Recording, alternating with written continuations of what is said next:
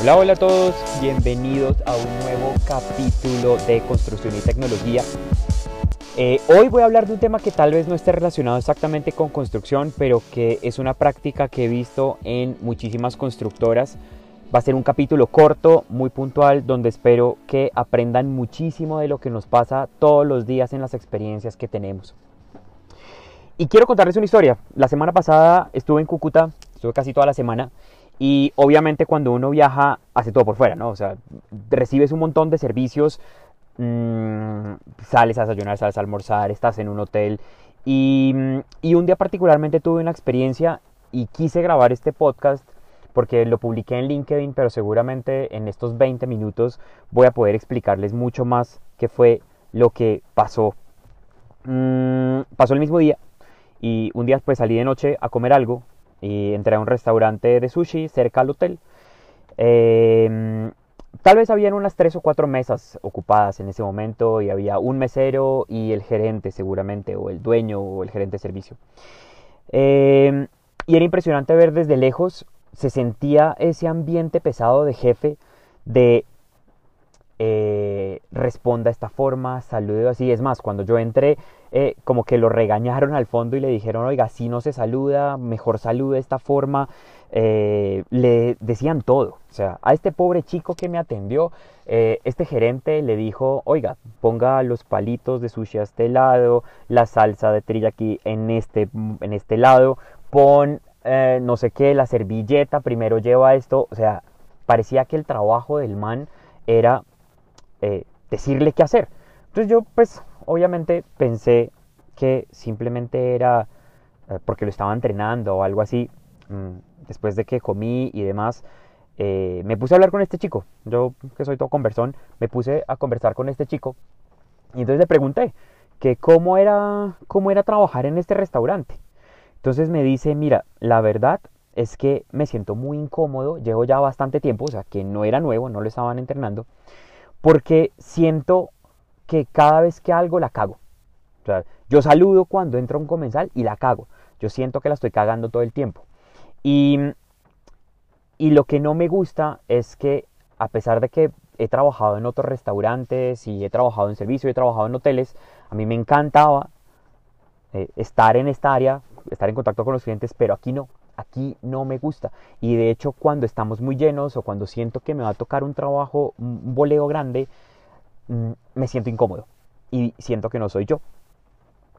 Mm, inclusive me decía, cuando él no está, siento que me está mirando por la cámara, entonces eh, no sé si estoy más pendiente del comensal o si estoy más pendiente de la cámara, de si la estoy cagando, si estoy saludando con las palabras que me dijo, si eh, hice lo que me dijo, si puse el teriyaki correcto, entonces me decía, no puedo ser yo, no puedo, yo soy una persona extrovertida, a mí me encanta conversar, si a mí me preguntan, vienen turistas y me preguntan que dónde queda tal cosa, que qué nos sugieres y demás, aquí no puedo ser así porque estoy más concentrado en qué estoy haciendo mal y no en realmente darle una experiencia al comensal y generarse, probablemente tener una relación con ellos.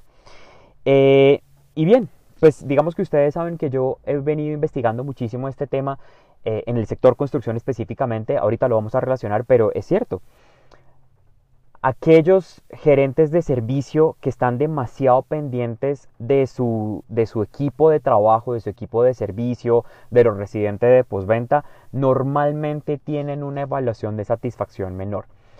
Y entonces, a medida que vamos investigando en el tema y que nos topamos con este tipo de experiencias, vamos encontrando por qué. Lo chévere de toda esta experiencia de, de, estar en Cúcuta es que eh, tal vez una hora después de haber comido en el restaurante volví al hotel y eh, yo detesto trabajar en la habitación, entonces siempre trato de hacerme o en la barra o en el bar o en algún sitio con el computador y sentarme a trabajar un rato. Eh, entonces me senté en la barra del bar y no había nadie, pues obviamente, eh, seguramente por temas de pandemia y demás, eh, el personal tendrá que repartirse entre varias, varias áreas, entonces no había nadie y yo tal vez esperé, pues estuve en la barra como unos 5 o 6 minutos. Eh, estaba el vigilante que es muy cerca, la, entrada del hotel es muy cerca ahí al, al, al bar, entonces se acerca el vigilante y me dice, señor Guzmán, por mi nombre, señor Guzmán, ¿qué le puedo ofrecer? Pues obviamente la barra tenía la, nevera al frente, él tenía todo pues para atenderme rápidamente. Dice, ¿qué le ofrezco? Mm, le dije que me, pide, me, diera una botella de agua con gas y, y, ya, eh, como para facilitar el tema. Este tipo eh, me dio la botella de, de, agua, me puso un vaso con hielo, me puso limón y adicionalmente se tomó el trabajo de ponerme un poquito de maní para picar mientras trabajaba. Me dice, si necesita algo más, mi nombre es Andrés, yo estoy del otro lado porque el chico, eh, estamos cortos de personal y el chico que normalmente está en el bar está ayudando en la cocina. Em, y bueno, pues buenísimo, se acercó tal vez un par de veces, eh, yo me di cuenta a ver cómo estaba, digamos que el bar estaba solo, yo, estaba, yo era la única persona allí, él se, le, se, levantó de su puesto de trabajo, fue hasta donde yo estaba un par de veces y entonces simplemente me quedé como pensando y analizando un poco qué hacía esta persona. Y no solamente me atendió a mí, sino que cuando las dos chicas que estaban en el counter recibiendo a las personas del hotel se, eh, se embolataban o tenían mucho trabajo, por ejemplo, él era el que pedía los taxis. Cuando alguien bajaba y le decía, pídeme un taxi a la chica de la recepción, él se paraba de su sitio de trabajo, iba y llamaba y pedía el taxi o estaba pendiente. Entonces me gustó como esta actitud de, este tipo y mm, nada, al final ya cuando estaba todo más solo y, el trabajo en el counter había bajado tal vez las 10 de la noche, eh, se me acercó nuevamente y me dijo, todo bien, necesita algo más, quiere algo más. Y entonces nos pusimos a conversar. Eh, entonces le dije, oiga, pero bueno, obviamente tu trabajo es ser vigilante. Mm, ¿Qué opinan tus jefes o qué opinan las personas responsables del tema? No, no se ponen bravos porque dejas la puerta, porque puede pasar algo. Entonces me dice, mire, yo ya he evaluado este tema y le he dicho a mis jefes, la zona es relativamente segura. Eh, realmente nunca nos ha pasado nada, ni hemos tenido problemas, es gente conocida, tenemos comercio a los lados, entonces es una zona muy, muy tranquila, yo ya lo evalué. Y adicionalmente, mi jefe siempre en las mañanas o cada vez que tenemos una reunión nos dice algo. Él nos dice que hagamos lo que creamos que es mejor para el cliente y nos deja tomar decisiones y nos deja como de alguna forma ser nosotros cuando eh, estamos en servicio. Y de hecho, la persona que está en el otro turno me contaba, la persona que está en el otro turno es demasiado extrovertido y saluda a las personas de puño eh, y les dice, chao, le recomiendo ese restaurante. Y él no tiene problemas con eso porque él dice que esa es su personalidad y que esa es la forma en la que mejor podemos atender a nuestros clientes, es siendo nosotros mismos a mí me encanta atender y cuando lo vi aquí sentado yo sabía que nadie iba a venir, las chicas del counter estaban ocupadas, el chico que normalmente está, estaba en boleo en cocina ayudando, yo sabía que nadie lo iba a venir a atender. Ahora, usted podía haberse levantado, tomar la botellita de agua de la nevera, que no pasa nada, y venir. Pero cuando yo vi que usted esperó y esperó, ya después de cinco minutos, yo decidí venir, preguntarle qué quería y pues tratar como de atenderlo para que usted se sienta bien. Y a mí esta experiencia me parece interesante y de hecho esa es la razón por la que cada vez que voy a Cúcuta ni siquiera miro precios, no miro nada más, sino voy a su hotel. Siempre, siempre me quedo en ese hotel. Y, mm, y ya después de analizarlo y después de estar en este mundo del servicio al cliente, me doy cuenta de cosas que han hecho las personas de ese hotel y que para mí han sido tan naturales, pero que es la razón por la cual siempre decido quedarme en ese hotel. Entonces, ah, por ejemplo, salgo por las mañanas a hacer ejercicio y ya la persona del restaurante sabe que me tomo un batido de proteína por la mañana y me pregunta, ¿quiere que se lo haga? ¿Se lo subo o baja? Mm, ¿Se arregla y baja? Eh, ¿Se lo tengo listo cuando baje? O sea, ya tenemos, eh, ya inclusive me conocen, hay, una experiencia del cliente que para mí es memorable. Y esto es de dejar que las personas sean y piensen y decidan por ellos, aunque la estén cagando, ¿sí? Y, y en el mundo de construcción se ve esto muchísimo, muchísimo, muchísimo. Y pues obviamente por toda la analítica que tenemos hemos podido medir y generar eh, números y métricas que nos permiten determinar que estos ambientes controladores definitivamente tienen un efecto muy negativo en la experiencia de servicio. Y de hecho, tanto es así que hace tal vez una semana o una semana y media estuve presentando al equipo de servicio al cliente nuestra solución, hablando un poquito del tema, de cómo podían implementarla y cómo podían mejorar sus, sus métricas a partir de tecnología.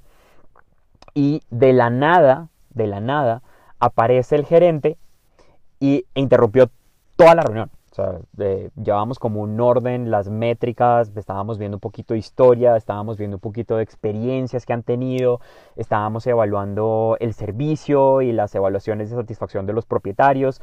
Y aparece este gerente eh, y dice, bueno, yo voy a establecer unas políticas, yo voy a estar súper pendiente de esta implementación, eh, quiero que hagamos una reunión semanal con el equipo para ver cuánto hemos implementado, cómo van las métricas, quiero saber cómo estamos respondiendo, por favor, eh, le dijo a, la responsable de servicio, por favor quiero que cuando tengas los protocolos los pases por mí, no quiero que implementes nada, ningún protocolo de atención, ninguna respuesta que le vamos a dar al propietario, quiero que pase por mí.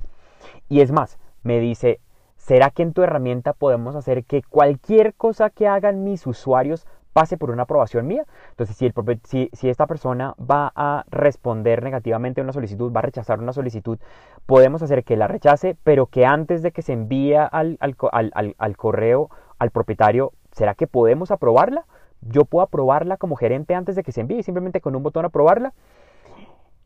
Y mi respuesta, no sé si no le gustó, de hecho todavía no son clientes nuestros y no creo que lo sean, pero mi respuesta fue tu trabajo no es establecer los protocolos, tu trabajo es crear un ambiente correcto para este equipo que está acá, para que ellos sean los que a partir de la analítica que genera nuestra solución determinen cómo deben contestar, cuál es el protocolo correcto, a quién atender primero.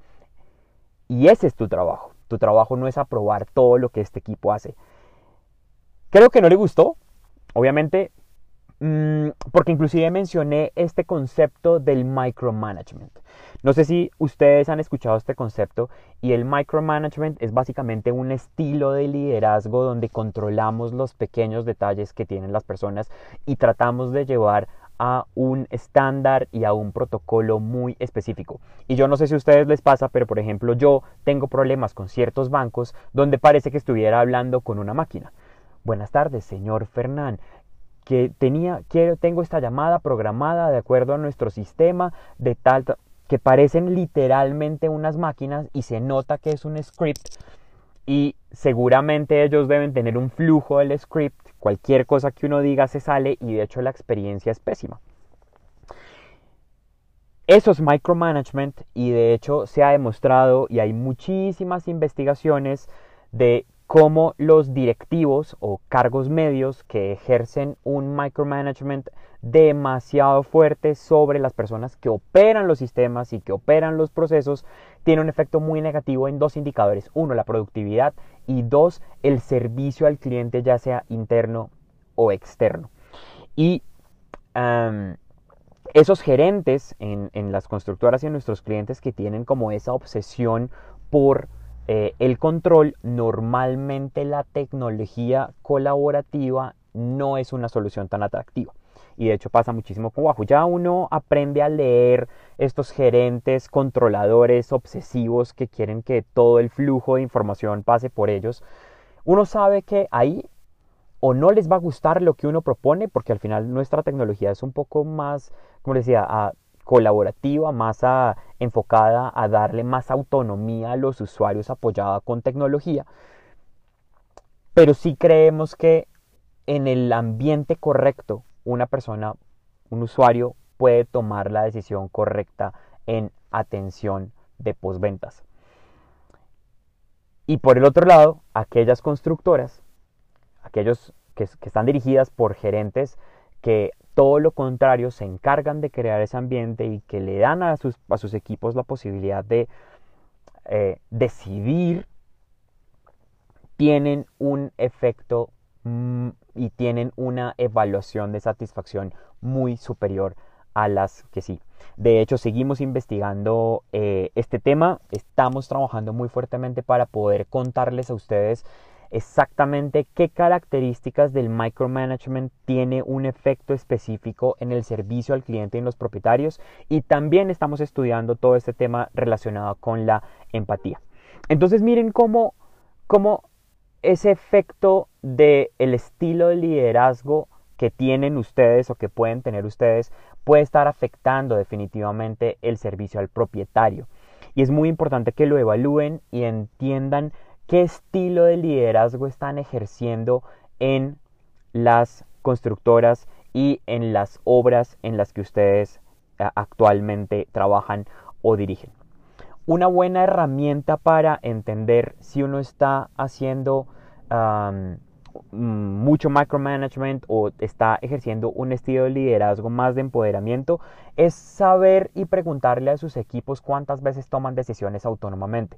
De hecho, la cantidad de reuniones, lo que hemos visto es que la cantidad de reuniones que tienen ustedes con sus equipos de trabajo también de alguna forma eh, muestra el estilo de liderazgo que tienen. Hay como aparentemente hay un sweet spot de la cantidad de horas que un equipo necesita reunirse para que no se vuelva como ni ah, estoy pendiente de lo que hacen o el lado contrario hago demasiado, demasiado micromanagement.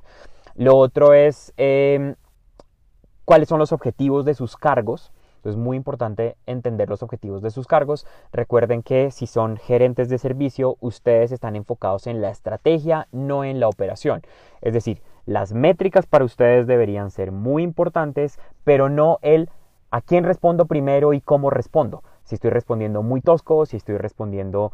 Eh, muy suave, si estoy respondiendo con demasiado detalle o si estoy respondiendo con poco detalle. Realmente lo que deben pensar ustedes, y que deben diseñar ustedes es cuál es la estrategia de comunicación, cuál va a ser el estilo de comunicación que va a tener la constructora. Mm, si pueden apoyarse en un equipo de comunicación es mucho mejor para que sea consistente durante todo el proceso, tanto en la venta como en la postventa, pero su real trabajo es establecer esos criterios y esa estrategia de comunicación. Pero la labor más importante, y pregúntense esto, ¿cuántas horas le estoy dedicando a crear el ambiente correcto con estas personas? ¿Cuánto tiempo le estoy dedicando a entregarle el conocimiento suficiente a estas personas para que den un buen servicio a los propietarios, pero que no les esté diciendo qué es lo que deben hacer en el día a día? Piensen también cuál es el output que están esperando de sus equipos de trabajo. Y si el output está más enfocado en el detalle de cada solicitud, entonces si ustedes como en su reunión mensual o en su reunión semanal están pensando siempre en eh, están pensando siempre en eh, cada uno de los casos, qué pasó con ese caso, qué pasó con, con, esta, con esta unidad, qué pasó en esta entrega, probablemente están ejerciendo demasiado micromanagement, pero si están al otro lado, más enfocados en la analítica, en los KPIs, en las métricas, en profundizar en las métricas, es muy probable que eh, estén ejerciendo un estilo de liderazgo más enfocado en la estrategia. Bien, espero que haya sido mm, enriquecedor. Para mí lo fue, créanme que esta experiencia que tuve eh, eh, de viaje fue muy enriquecedora porque cada vez que me pasan este tipo de cosas entiendo muchísimo, muchísimo más cómo el estilo de liderazgo, como la empatía, como la tecnología son herramientas clave para que las constructoras puedan dar un servicio excepcional. Nos vemos en un próximo capítulo. Cuídense mucho. Un abrazo a todos.